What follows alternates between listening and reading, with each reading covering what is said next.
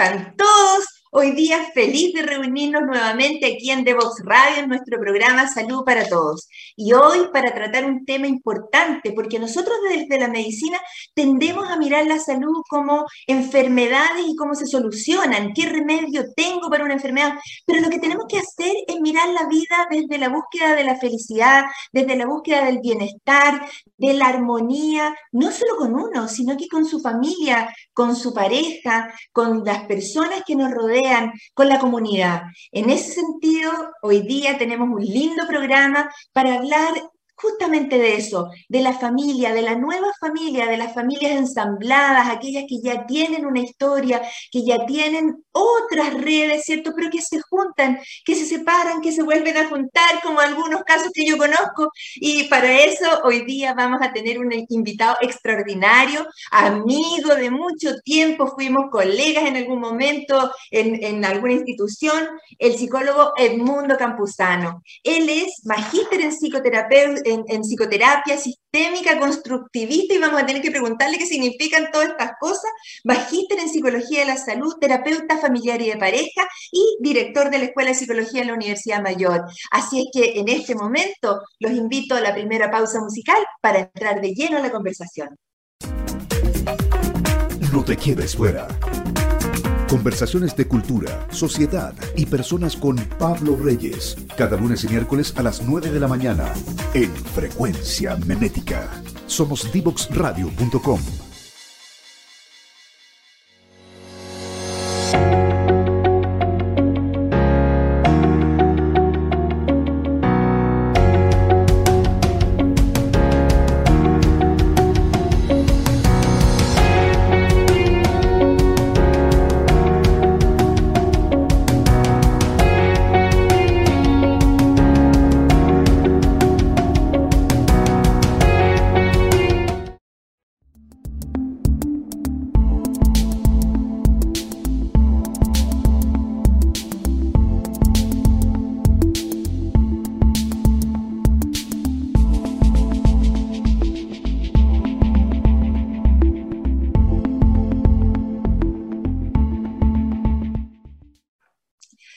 Y ahora completamente de lleno en la conversación con Edmundo Campuzano, amigo, psicólogo, director de la Escuela de Psicología de la Universidad Mayor. Él es, eh, ha dedicado la vida a esto de la vida en pareja. Eh, querido Edmundo, ¿cómo estás? Muy bienvenido al programa. Gracias, Carolita. Encantado de acompañarte acá reencontrarnos en estos, en estos espacios de la vida después de varios años. Muy, muy, bien, muchas gracias. Excelente. Y, y, justamente el día para hablar de temas que tienen que ver, como decíamos, con el bienestar de las personas. Y tanto una persona puede tener bienestar en una vida de, de, de, solitud como también en la construcción de una vida en pareja. Y también puede ocurrir que sea con parejas distintas a lo largo de la vida o a veces reencuentro con la misma pareja en la vida. Así es que de esto queremos conversar, pero antes que nada yo quiero conocer que te conozcan a ti, el mundo campusano, es eh, una persona extraordinaria, se ha dedicado a este tema, pero cuéntanos qué te motivó, cómo llegaste a ser un experto en parejas. Bueno, gracias por la palabra experto, pero, pero de alguna manera, como, tú bien sabes, eh, como todas las personas, yo creo, Caro, ¿no? Que de repente la vida te va llevando por caminos que uno, entre que los escoge y como que las cosas se van dando y uno en la medida que va viendo que eso le hace sentido, lo va decidiendo y si no te agrada vas tomando otros rumbos. Pero, eh, y, yo te diría que, ¿cómo llegué a esto, no? Eh, o a trabajar en, en el tema o en el ámbito de familias y parejas o parejas y familias. La psicología históricamente, durante décadas, fue una psicología, permíteme ocupar el término, muy monádica. ¿Qué quiero decir con esto? Que la psicología monádica, significa, Carolita, como que la, la, la psicología se dedicaba siempre al individuo. Claro. Tú revisas todos los teóricos, todo lo que sabe la gente en general, incluso algunos autores le llaman la psicología del sentido común, es que la psicología es como una especie de habilidad y la psicología está adentro de las personas. De hecho, hay frases como, eh, no sé, hoy yo encuentro que tú tienes N psicología para tratar a la gente, como si la, psicología estuviera guardada adentro. Es como que yo, yo, le dijera a alguien, tú tienes mucha arquitectura, tú tienes mucha odontología o tú tienes mucha claro. comercial. No, la psicología no se tiene, la psicología no es no es una habilidad. La psicología es una profesión, igual que ser médico, ser abogado, gaffiter, mecánico, es una ocupación, ¿sí? Que requiere estudio y que requiere una formación. Bueno, esa formación, décadas, fue centrada desde las teorías típicas que la gente la que más conoce como el psicoanálisis, ¿no? Es como centrada en el individuo. Entonces todo se explica adentro del individuo. Si el sujeto tiene ataques de pánico, porque tiene algún conflicto inconsciente no resuelto, cuando su mamita lo abandonó cuando chico, o sea, como que la estructura. Toda la gente cree que tiene personalidad, toda la gente cree que la mente está en la cabeza, toda la gente, estoy, exagerando, ¿eh? pero estoy diciendo los lugares. Sí, pero es cierto todo eso. Y eso hace que la gente discuta, converse y se relacione así. Esto es bien terrible. Yo lo estoy diciendo un poco chistosamente, pero es bien complejo. Porque cuando tú discutes con alguien, le dices así, pero si yo te conozco, lo que pasa es que tú, tienes un carácter muy difícil. Esa persona jamás ha leído la teoría del carácter de Wilhelm Reich, ocupa la palabra carácter, pero no tiene idea lo que significa, pero cree que allá dentro de su marido hay algo fijo, inmutable, que no cambia, su personalidad. Ese modelo, hoy por hoy, desde los años 80, 70 en adelante, sufrió un gran cambio, pero gran cambio. Una prueba de ello, por ejemplo, si, que en paz descanse, ¿no? Si tú le preguntaras al gran Humberto Maturana, te diría, ¿qué es la personalidad? Te hubiera dicho, es un relato que inventa un observador cuando describe el funcionamiento de un organismo vivo. O sea, es un invento. Pero ¿cómo le va a decir la gente? ¿Pero cómo que un invento si yo, yo me conozco? No, no, no. Conocerse es una pregunta epistemológica que habla acerca de acceder a la realidad. ¿Usted cree que usted accede a la realidad objetiva? ¿O usted cree que usted construye la realidad y que sus ojos son una especie de prejuicio para mirar las cosas como usted quiere mirarlas? Ese cambio se llama constructivismo, entre otras muchas visiones filosóficas que aportaron en los años 70, 80 y 90 para generar un cambio paradigmático enorme en el mundo. Enorme. Francisco Varela, grande, que murió también, que investigó con Maturana, dirigió los laboratorios de neurociencia más importantes del mundo, y, por ejemplo, sacó un artículo ¿sí? décadas atrás que dijo, la mente no está en la cabeza. ¿Y cómo iría la... Pero si la gente cree que lo que hace es producto de mente y todos dicen que está en la cabeza, entonces, ¿qué es eso? ¿Dónde está? ¿Cómo emerge? Bueno, eso, Caro, no quiero dar la lata acá porque esto no es una clase, una conversación, pero, pero eso genera un cambio paradigmático, un cambio en la manera de entender la psicología, y aquí es lo que nos importa a nosotros hoy, y el modo de ayudar y colaborar en la solución de las problemáticas en el ámbito de lo psicológico de las personas. Perfecto. Entonces, y aquí se pega el salto radical. Y aquí se pega el salto radical.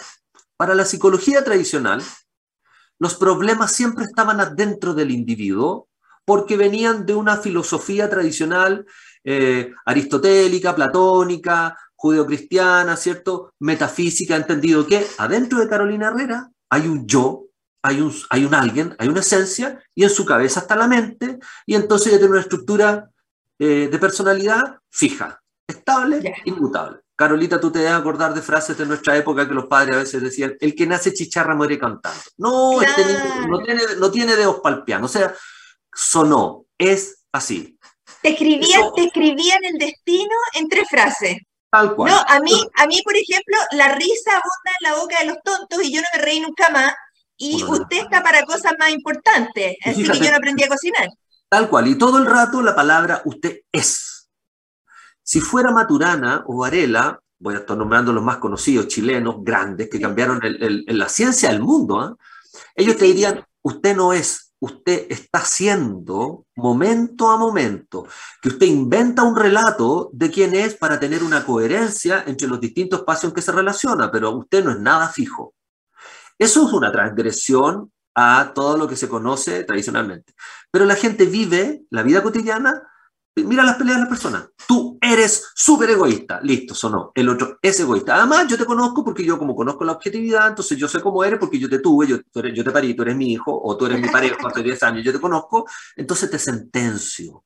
Bueno, esa psicología yo la empecé a leer hace más de 30 años y me cambió la vida. Y me permitió entender que ni las personas, ni las parejas, ni las familias, ni nada son un problema en sí mismo, sino que de pronto los sistemas se aprobleman y entran en una dificultad.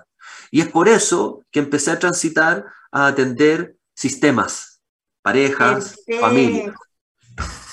Pero, pero Gracias, súper sintética. No, pero con esta respuesta ya me voy orientando, porque como decía eh, exactamente Maturana, el lenguaje crea mundos y nosotros nos tenemos que relacionar a través del lenguaje y yo me sorprendo muchas veces como viendo cómo se tratan las personas que se tratan no muy bien. Eh, se estigmatizan, tal como tú dices, eh, le ponen en la familia, en la dinámica familiar, un rol a cada uno, como que el hijo mayor es el que tiene que sacar la cara y el hijo menor es el regalón, y así se van escribiendo las historias de las personas. Y, ahí, Caro, tú tienes, por ejemplo, eh, yo siempre lo ocupo como ejemplo en clases, ¿no? Es decir, opción uno, opción tradicional del sentido común, de lo que estamos hablando de la psicología clásica, eh, este hijo eh, tiene un trastorno de déficit atencional eh, y tiene, es hiperactivo, tiene ya 20 años y viene diagnosticado hace todos estos años, le han dado muchos remedios y él es el que tiene este diagnóstico y además es flojo. Y así lo tienen oh. crucificado en la familia. Esa es una explicación, estoy diciendo a propósito de lo que tú acabas de plantear, lo que tú planteas viene de Wittgenstein, Heidegger, Varela, Maturana, lenguaje, ¿sí? Lenguaje, sí. Si entendemos la, como diría Heidegger, que el lenguaje es la casa donde habita lo humano, yo siempre digo, lo humano, no lo caballístico, no lo abejístico, no lo perruno, lo humano es lenguaje, ¿ya? Dicho eso, entonces si yo sigo el ejemplo, digo, ¿cómo quiero decir ¿Cómo quiero hablar de mi hijo con él y con todos los demás? Mis hijos tienen déficit atencional, es hiperactivo y es flojo. Opción 2. Mi hijo le ha costado madurar, hacerse cargo de su vida, tener un proyecto personal eh, hacerse responsable de su propia vida y eso lamentablemente tiene que ver con la cultura y la dinámica que hemos creado en nuestro hogar, donde nosotros también no hemos sido partícipes de crear las instancias para que ese madure, sea responsable y sea independiente. ¿Cuál explicación prefieres, Carolina? ¿La 1 o la 2? La 2, por favor. ¿Por qué? Porque la 2 te da caminos de solución, no te etiqueta, no te crucifica para siempre a tu hijo. Y, así a ese nivel, a ese nivel del matrimonio o entre las parejas, claro. Bueno, ahí viene la otra dificultad, si la gente quiere asumir la responsabilidad de que somos, somos parte de la construcción conjunta de lo que le pasa no solo a mí, sino que al que tengo al lado. Y una pregunta, eh, el mundo, ¿cómo afecta la vida actual a las parejas? No solo la vida actual hoy, COVID, porque estamos en unas circunstancias como que nos quedamos atrapados en un ascensor por e inmovilizado. Pero ¿cómo afecta la vida actual a la, a la dinámica de una pareja? Totalmente, totalmente. Yo, yo, creo que tiene varias aristas eso, Carolina. ¿no? Una, eh, lo que estábamos hablando. Afecta la vida actual porque están cambiando los relatos, están cambiando las formas de definir qué es la pareja, qué es el amor, qué es yo, qué es tú, por qué nos juntamos. Carolina Herrera y el mundo campusano, para los que nos escuchan, nos escuchan, fuimos criados en una época en que el mandato era uno. ¿Te acuerdas, Carolina? Hay que hacer lo que Dios manda. ¿Y qué mandaba Dios? Estoy hablando de los 80 para atrás. Casarse para toda la vida. Uno. Dos, si usted es mujer, tiene que tener guagua. Y si usted es hombre, tiene que ser papá y trabajar. La mujer estaba disculpada de trabajar. Es, más, en los 80 o 70 era raro que trabajara. Era como demasiado independiente esta mujer. Era, no, no veía complicada. Bueno, entonces, ese paradigma fue cambiando.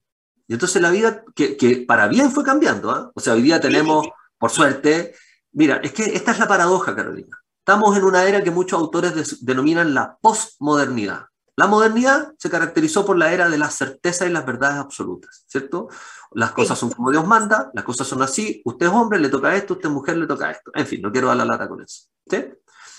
Postmodernidad definida como el derrumbamiento de todas las certezas. Y uno dice, Oh.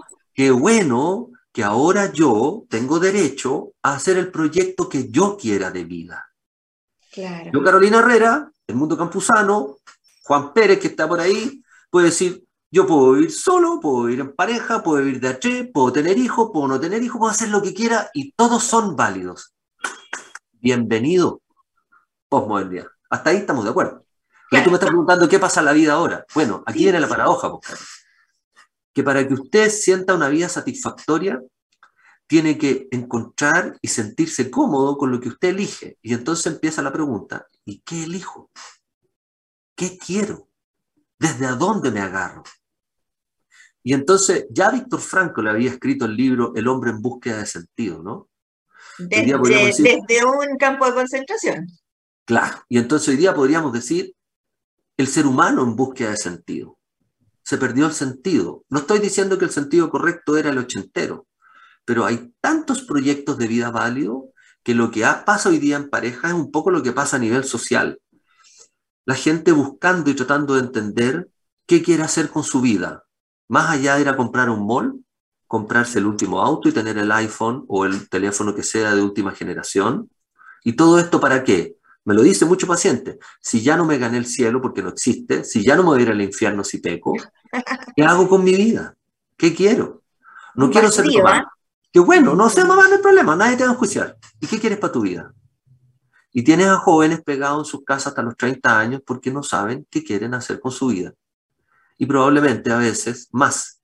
Y padres que tampoco saben, porque lo- tú y yo, que venimos de la generación en que nos tocó una dictadura, una época muy dura donde el miedo reinaba, quisimos darle todo lo mejor a nuestros hijos hoy día. Y resulta que, ¿qué les ofrecemos? ¿Qué buscan ellos? Y además se empezó a mover el contexto político-social. Entonces, esta pandemia y esta crisis social no son descontextualizadas de un cambio paradigmático cultural, si se desvanecieron todas las verdades. Sí, Hay- esto de la posmodernidad claro. es, es golpeadora. ¿eh? Hay, Sí. hay, hay gente hoy día que es Opus Dei, evangélica, testigo que sí, por supuesto, pero así como, como, como contexto macro, todos tienen derecho a armar el proyecto de vida que quieran, lo que me parece fantástico. La, la- la pregunta desafiante, insisto, ¿cómo, voy a ocupar eh, entre comillas esta palabra, ¿ya? cómo descubren quién quieren ser? Yo digo mejor ocupar la palabra cómo construyo quién quiero ser. Y aquí conecto con pareja, Caro. Todavía queda ese resabio de, ¿sabes lo que es? me lo dice mucha gente en terapia? No sabes, no sé lo que quiero en la vida, pero lo que sí sé que quiero, encontrar a alguien. Ah, como si ese alguien fuera un constructo, una cosa No, ideal. claro, y como si ahí, ahí, entonces voy a encontrar la Está felicidad. realizado. Claro. Vamos. Y entonces andan rápido. Yo siempre digo, a veces la gente anda como comprando en el supermercado antes de almuerzo, Caro. ¿Te- ¿Has ido a comprar antes de almuerzo al supermercado, cierto? Con la guatita Con hambre. ¿Qué compra uno? No vamos a decir garabato, pero ¿qué compra uno con hambre en el supermercado a las 12? Como puras leceras para comer. Entonces, Claro. cuando la gente anda perdida en la vida, sin entender qué quiere como proyecto de vida, compra puras leceras. Pero cuando uno va después del almuerzo con la guatita llena y el corazón contento y anda tranquilo en la vida, se siente en paz compra lo justo y necesario. Y entonces por eso lo conecto con pareja, Caro, porque en el fondo, una debacle que ha habido y una, un movimiento que está ocurriendo en pareja es que las personas, yo lo te, te digo porque me pasa en consulta, hola, ¿qué tal? ¿Cómo están? ¿Hace cuánto que son pareja? Seis meses. ¿Y hace cuánto que viven juntos? Cuatro. O sea, se conocieron No, dos pero meses ¿cómo? y se fueron a vivir juntos. Y ven con, los, con mis hijos y tú con los tuyos. No, si seamos familias que nos amamos mucho. La pregunta es, ¿será suficiente para crear un proyecto de vida? Está, está complejo eso, porque yo no compartiría mi baño con nadie que no conociera por lo menos un, año y, conociera sus hábitos. Yo ah, rescato mucho de tus palabras y me parece que se ha dado un paso gigante hacia adelante cuando uno empieza a descubrir, primero que nada, que somos equivalentes los hombres con las mujeres y con, no hay géneros en esto, hay personas detrás de la vida y, que no naufraga un proyecto personal cuando una pareja se quiebra, que es algo que las mujeres, al menos yo siento que, que teníamos muy pendientes, que era como que uno escribió su guion y ese guion era ya sea que fueras exitoso o no exitoso en tu profesión o lo que sea, pero tenías que tener una familia, un marido y unos hijos. Y que si te pasaba cualquier cosa en relación a eso, tú habías fracasado. Esa e, era una sensación muy potente. Y ahora siento que eso es una falacia. Tú no fracasas porque fracase un proyecto económico, un emprendimiento una tremenda compañía, ni tampoco fracasas si si fracasa un matrimonio de dos años o de veinte son circunstancias de la vida. Y te agradezco mucho esas palabras, porque en realidad eh, es, muy iluminador el sentir que uno es hoy, el aquí y el ahora. Y COVID nos ha hecho sentir eso muy potentemente. Somos hoy, aquí y ahora, porque nadie sabe de las 100 balas que tiene la metralleta del COVID, cuál es la que va cargada con una bala de verdad y que te va a quitar la vida. Entonces siento que hoy tenemos mucho más permiso para vivir en, esta, en esta especie de juego. Ahora, claro, hay, una, hay un tema que es bien histórico también. ¿ah? Es cierto que ha cambiado y cierto que estamos en posmodernidad. Ejemplos concretos, no sé, po, tú y yo tuvimos un compañero en la vida de colegio quizás que tenía rasgos más femeninos y lo mandaban al psiquiatra porque había tenía claro. porque estaba enfermo porque no podía ser homosexual, no se podía. O, de porque alguien era un poquito Asperger también. No, claro, no se, podía ni, no se podía ni siquiera ser zurdo para escribir, ¿te acuerdas que los niños tenían que ser diestros? Ya, ni usar lente, ni usar lente, que te decían cuatro ojos, claro. ese modelo cambió, pero el otro extremo es que no hay propósito, no hay sentido de vida. Y entonces la gente anda un poco perdida, encuentro yo. Entonces, ¿qué, ¿cómo se cambian esos paradigmas culturales? Es muy lento, Caro. Todavía yo te encuentro razón en lo que tú dices, estamos tú y yo de acuerdo. Pero si tú me preguntas, el sentido común, mucha mujer todavía lamentablemente siente que si se acabó el matrimonio, lo dice más la mujer que el hombre. Dice, tengo que rehacer mi vida. Sí, eso. no construir otra pareja, rehacer mi vida entera. En cambio, los hombres, como han sido siempre más independientes y en realidad la pareja era una especie de compañía, total, si me voy igual se queda con los cabros chicos. Entonces, él no siente que tiene que rehacer la vida. Esos paradigmas, claro, son dos mil años de lo mismo.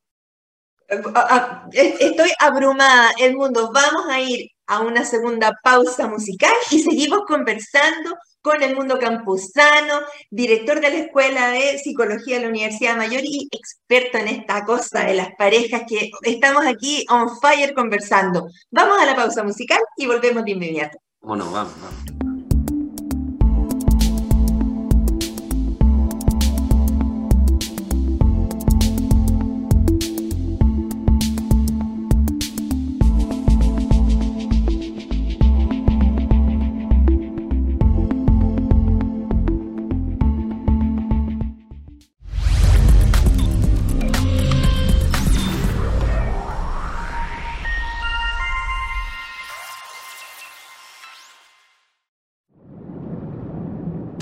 Quedes fuera. Aprende sobre fenómenos naturales, sus riesgos y planificación territorial. Cada martes y viernes a las 11 de la mañana con Cristian Farías en divoxradio.com. Y hoy le pusimos este programa Cada oveja con su pareja, pero en realidad lo que estamos haciendo es conversar con el mundo campusano respecto a cómo nos tratamos, cómo nos tratamos en familia, en comunidad, en, en general, en nuestro trabajo, cómo somos respetuosos o no.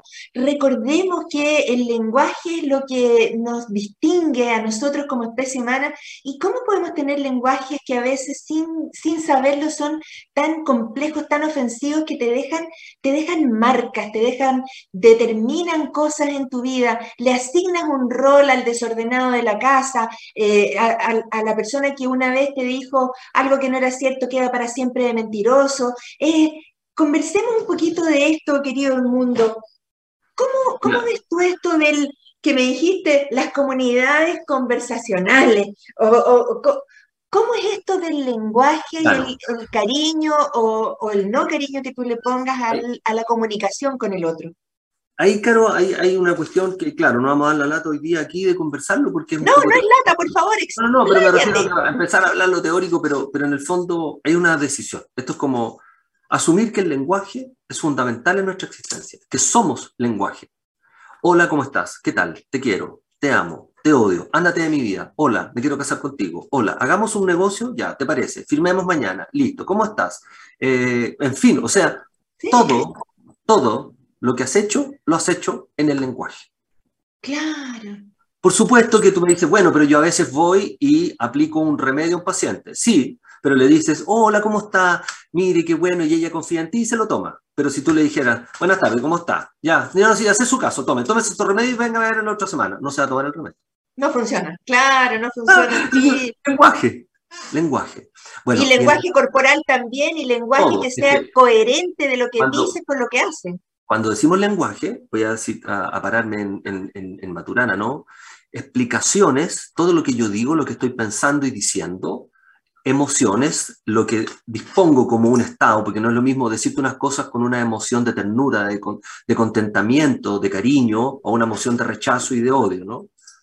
Eh, y acciones, lo que hago. Porque si yo te digo, Carolina, tú eres mi gran amiga, pucha cuenta conmigo, y las, las tres veces últimas que me necesitaste yo no llegué, acciones, listo, acciones. Entonces, explicación, emoción, acción. Entonces, la pregunta que tendría que hacerse la gente, ya que estamos hablando de pareja particularmente, ¿qué, ¿qué comunidad conversacional, de qué manera hablamos con mi pareja? ¿Qué cosas nos decimos? ¿Qué no nos decimos?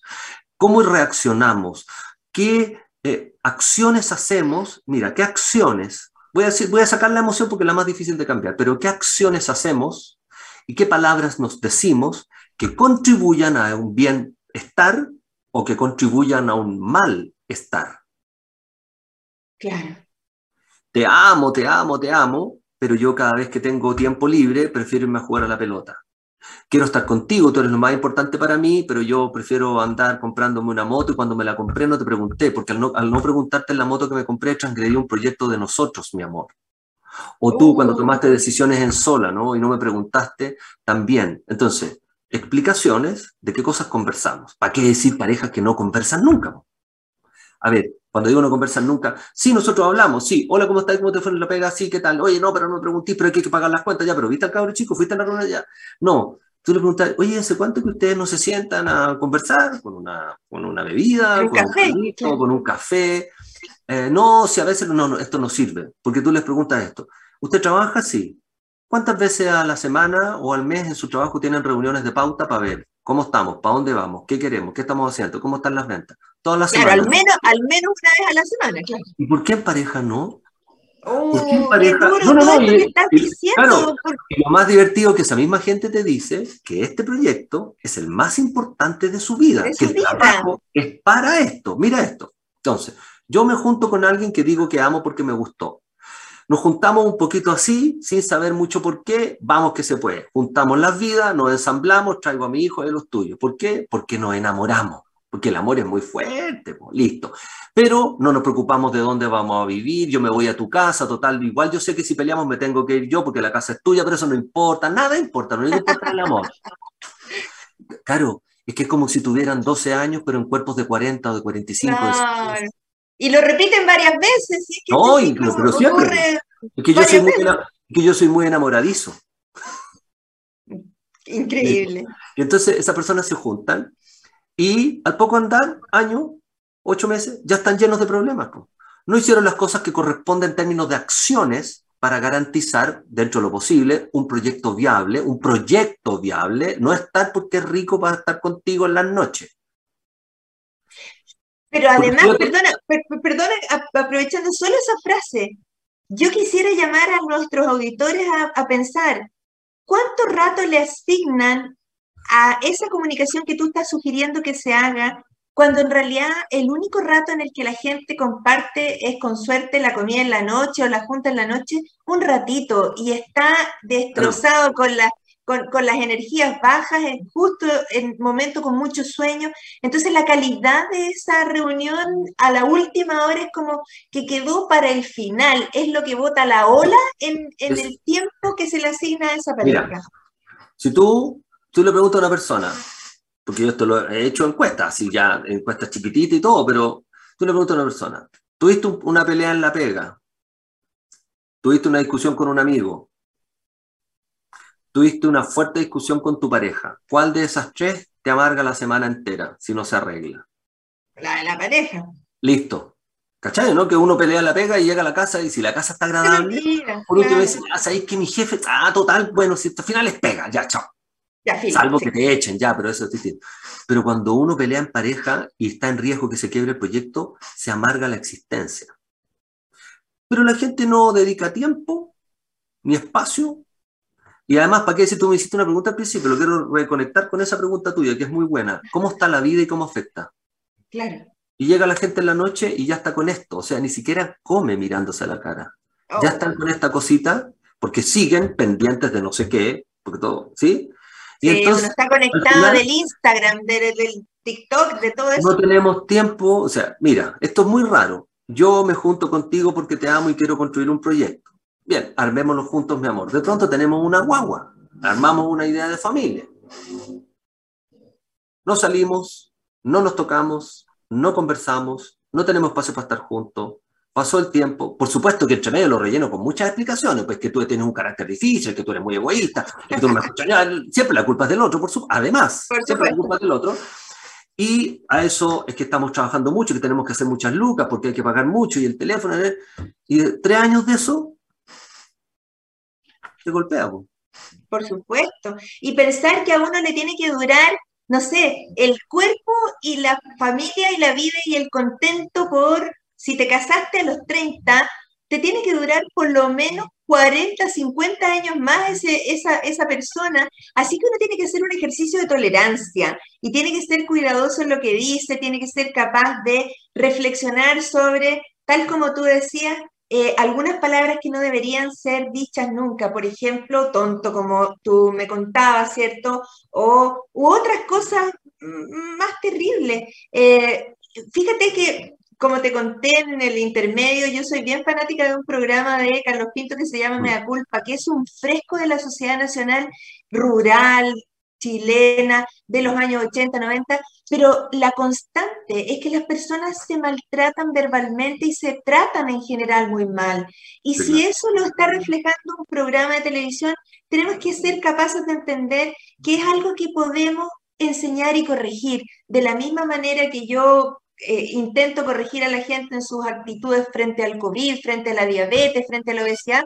Creo que en esto también, y te agradezco muchos días tu participación aquí en Devox Radio, porque nosotros en Salud para Todo queremos ser eh, un elemento de reflexión de nuestra sociedad. Y siento que el trato entre las parejas y entre las familias tiene que mejorar de alguna manera. Y tú has dado, pero en el clavo perfecto, que tiene que ver con la comunicación. Mira, hay una, eh, me gustaría ocupar una premisa, Carolita, que tiene que ver con esto. Yo no, no, puedo decir qué palabras, hoy día que estamos acá contigo en la radio, qué palabras la gente eliminar. Tú nombraste una, por ejemplo. Yo trato nunca, además que no existe la tontera, nadie es tonto. No existe. Eso es un invento. No, de verdad no existe. Nadie es que es tonto. Tú le preguntas qué es tonto, es que es poco inteligente. Ah, ¿sabes lo que es la inteligencia? La capacidad de resolver problemas. Todas las personas resuelven problemas de distintas maneras, ¿cierto? Por lo tanto, nadie es tonto. Listo. Pero todo esto del lenguaje, entonces yo no puedo decir qué palabras eliminar, pero esto sería la invitación. Elimine toda palabra de su vocabulario, por supuesto que pídaselo a su pareja, a usted también o a sus hijos, familia. Eliminemos toda la palabra, mira esto, que haga sentir al otro invisible. Invisible. ¿Tú te acuerdas, Carolina, que cuando uno quería hacerle daño y era adolescente o en un colegio o en el curso queríamos dañar a alguien, le hacíamos la ley del hielo? Claro es como no me comunico contigo, no existes. Tú no existes. No te hablo. Eso, eso daña a lo más preciado que tienen todas las personas. Sentir que son alguien y que son válidos. Entonces, cuando yo te niego, sea diciéndote tonto, sea diciéndote cualquier palabra que te niegue, estoy dañando.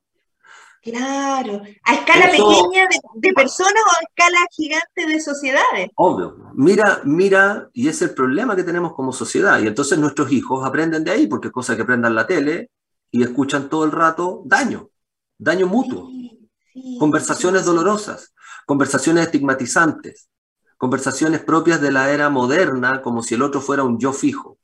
Mira las discusiones políticas, pero no solo políticas, sociales, ¿cierto?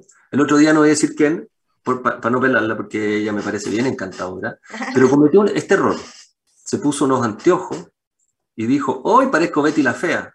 Con eso le dijo a todas las personas que ocupan anteojos que se sientan feas. Claro. No se dio cuenta, pero no se dio cuenta. Y si había una chica adolescente que, que tenía que ponerse anteojo y vio a esa persona que quizá un referente para ella, y dijo, me voy a ver fea. Sí, el- el lenguaje tiene que ver con la sensibilidad del otro, que puede ser muy distinto en una pareja de edad ya mayor como yo y- o, o- o- o gente muy joven. Eh, aquí lo importante es la comunicación entre ellos. Eh, es muy importante el trato, el sentido, la corporalidad, la corporalidad completa del, del- del trato hacia el otro. Eh, creo que en esto, es- esto que tú dijiste del, del modelo sistémico que es biopsicosocial, es algo que uno tiene que ir comprendiendo, que uno no está aislado, no es, no es una isla, no es un engranaje más en un, en un sistema gigante, sino que es una vida y la vida del otro también es tan digna de respeto como la de uno. Estamos implicados. Si yo, si yo, mira, este yo diría que el mayor problema para no quitarte mucho rato. Las personas dicen yo quiero armar una vida contigo, pero quieren seguir siendo yo y tú quieres seguir siendo tú. No están arriesgándose a construir una parte que se llama nosotros, donde hay cosas que yo voy a dejar de pensar, ya no voy a estar tan así, tengo que cambiar mi manera de entender, implicarme contigo. Y lo otro, como yo sé que para la gente, porque mucha gente me ha dicho de repente en unas charlas, me dice, oye, pero esto ya super, suena súper fácil, pero hay que saber conversar. po". Exacto. Porque en el fragor de la batalla, ahí adentro de la casa, a veces las cosas se ponen y ya la gente no ocupa su lóbulo frontal para decir lo adecuado, sino que empieza a enojarse y desde la emoción salen palabras duras. Sí. Por lo tanto, y aquí termino, Carolita, también No, no requiere termine. procesos, también requiere procesos de maduración personal, po, de revisar un poquito cómo yo quiero mi vida, de qué manera queremos vivir. Por eso decía acciones, Caro. ¿De qué manera nuestra vida, las cosas que hacemos, las, la- lo- la- las estructuras que tenemos, los, hábitos que tenemos, colaboran o no en tener una vida más agradable? Déjame dar un ejemplo. Ya, el otro día una pareja me discutía, es que tenemos a los niños en la cama. ¿Y qué edad tienen? Cinco años. Oh, Ah, espérate, yo usted haga lo que quiera, es su casa, no la mía. Pero trae consecuencias tener al niño en la cama. No solo consecuencias para la pareja, porque no tienen posibilidad de tocarse las piernas porque está el niño en la cama. Eso impide la sexualidad. Sino que también hace que el niño se sienta todavía parte de un sistema llamado padre y madre y no logra los espacios de independencia y autonomización que también requiere por su propio desarrollo. ¿Cada uno cría como quiere? Por supuesto, soy respetuoso de eso, pero tiene consecuencias. exactamente. Ahora, eh, ¿dijimos pareja o dispareja? Ah, pareja o dispareja. No, súper importante eso, porque pareja es esto, Caro. Yo tengo una pareja, de hecho, eso es parejo, pareja. Vale decir que tú y yo aquí pesamos lo mismo, valemos lo mismo. Claro, puede ser que tú mandas más en el dominio de eh, las platas, por decirlo. Yo mando más en el dominio de... eh, Las etcétera. Pero suma para la resta, se equilibra. Por eso, por ejemplo, aunque la gente a veces no lo piense, es tan importante tener un lugar territorial donde ambos se nos sintamos dueños, aunque sea arrendado. Mira, Pero obvio, mira las parejas cuando se van a vivir a la casa de los suegros. claro. Imposible, po. Entregan, Imposible. entregan la oreja. No, Sí. y, o sea, y- y si son los hijos de los papás de ella, ¿tú sabes cómo se siente él? La primera pregunta, ¿usted se siente dueño de casa? No, claro. El dueño de casa anda enojado. De plano anda enojado. O ella, si ella se fue a vivir a la casa con él, a la casa de los papás de él, tú le preguntas, ¿tú te Uh. sientes dueña de casa y crees que puedes tener derecho a hablar? No, po. No. Vive enojada. O sea, y entonces la disposición emocional de base es a la rabia. po. Por lo tanto, cualquier cosita que yo vea que no me gusta, te la voy a cobrar. Entonces son decisiones estructurales que la gente a veces cree que las peleas son, de nuevo, volvamos al principio de la conversación, por tu yo interno, por tus características personales, porque tú eres muy no sé qué. Oye, ¿y si nos vamos a vivir solos? ¿Y si armamos nuestro propio proyecto y tenemos el permiso de discutir solo, de criar solos, de ponernos de acuerdo, de conversar solos sin nadie que nos fiscalice, donde tú no seas hija ni yo hijo? Claro. entrar a conversar. Entrar a Y ahí conversar. también, Claro, y ahí también es importante señalar algo que de alguna manera la experiencia personal a mí en la vida me ha enseñado, que así tengas una casa gigante o una casa chiquita, es importante también separar espacios físicos, porque tú no estás obligado a estar las 24 horas sobre siete puntos. Eh, eh, e, existe esa posibilidad de reunirse en las horas de almuerzo, pero también tener algunas actividades dentro de la casa en las que se puede uno desprender y puede hacer su propio proyecto. Querido el mundo, se nos ha pasado este programa, yo creo que el más rápido de todos los que he hecho, porque este tema es, cotidiano, es de todos nosotros, nos afecta, cada uno tiene una historia. Quiero que nos des un mensaje final para que, que nos quedemos con una idea de cómo podemos mejorar la comunicación entre parejas. Lo, lo que te decía, Caro, yo creo, eh, como mensaje ¿no? concreto, eh, preste, si quiere, si está teniendo dificultades en pareja o siente que la vida no se está dando en pareja como usted quisiera, con hijos, sin hijos, con casa, sin casa, como tú dijiste antes, todos los proyectos son válidos, preste atención por un rato, no tanto a las características de personalidad del otro o la otra, sino que preste atención a cómo conversamos, ¿Qué estructura tenemos? ¿Dónde vivimos? ¿Qué decisiones tomamos? De manera tal de primero partir por ahí. Es como en el, por ejemplo, en el fondo, Caro, primero, ¿qué te parece si arreglamos los muebles de la casa, diseñamos las cosas, vemos la estructura que tenemos y de ahí rellenamos el contenido? ¿Cierto? Es más fácil. Es más fácil. Es más fácil partir por ahí. Porque no es tan fácil eh, eh, solicitarse uno mismo no decir ciertas cosas. Mira, tú, ¿Puedes decir ciertas cosas en tu casa en una pelea íntima con tu marido? ¿Puedes ocupar unas palabras que no puedes ocupar aquí en este programa o en televisión o en, una, o en un acto médico en tu consulta? Por supuesto, claro. Listo, entonces la pregunta sería, ¿de qué manera puedo generar las condiciones en mi propia relación para no, no verme forzado a ocupar esas palabras? Claro. Es que, es que ahí, y ahí, pasa, y ahí pasa lo que tú dices de la diferenciación. La gente a veces no diferencia espacios personales, espacios de pareja, espacios de familia, espacios de paternidad, espacios de trabajo. Familias ensambladas, caro, que trabajan y que tienen emprendimientos personales. El domingo trabajan, el sábado trabajan, el lunes están todos los familiares, hablan de familia, en todos lados, al final se les desenreda a todo y pasan peleando todo el día por distintas cosas, porque trabajan. No estoy diciendo que no trabajen en familia, separen los espacios físicos y relacionales. Y emocionales. El mundo ha sido hoy día un estupendo encuentro. Vamos a tener de tarea optimizar nuestra comunicación, primero fijándonos en cómo estamos generando esa comunicación y tratar al otro como quisiéramos que nos trataran a cada uno de nosotros también. Creo que eso, Es, eso es bien, bien concreto. Me despido de ti, dejándote invitadísimo para que toquemos otros temas de los que también tú eres experto, ¿cierto? Dolor y otras cosas.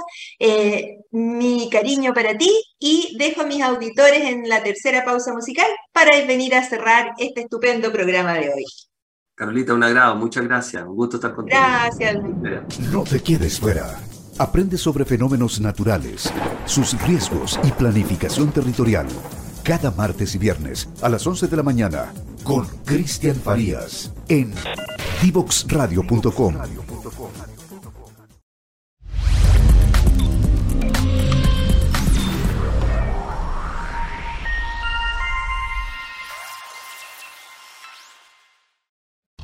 No te quieres fuera.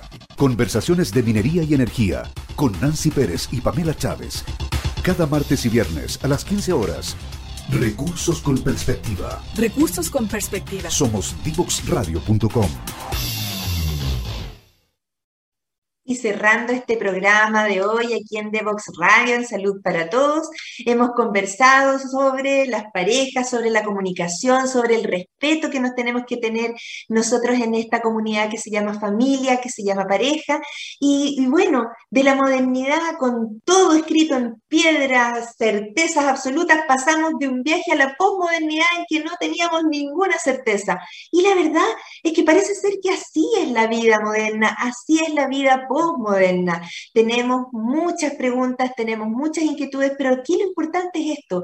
Ninguno de nosotros tiene el destino escrito en piedra, pero lo que se escribe en el cerebro y en el corazón de los seres humanos desde la más tierna infancia sí puede generar una conducta futuro que te lleve a hacer cosas que tal vez uno no quería hacer, pero que los demás esperaban que tú hicieras. Así que con los niños, con las parejas, tenemos que ser cuidadosos en el lenguaje, tenemos que ser respetuosos, cariñosos, y la verdad es que tenemos que ejercitar la comunicación verbal de la misma manera que lo hacemos en el trabajo. Si uno se reúne una semana, una vez a la semana para ver cómo marcha su negocio, ¿Cuántas veces nos reunimos para saber cómo marcha nuestra comunidad familiar, nuestra pareja? Así es que tenemos muchas tareas por hacer. Hoy día conversamos con el mundo campusano, psicólogo experto en esto de las terapias de pareja y estoy muy agradecido de que nos haya aportado un momento más de reflexión. Este programa tiene esa gracia, una frase para el día, comuníquese con cariño y con respeto, tal como quisiera que lo hicieran con usted. Nos vemos en el próximo programa. Chao, chao.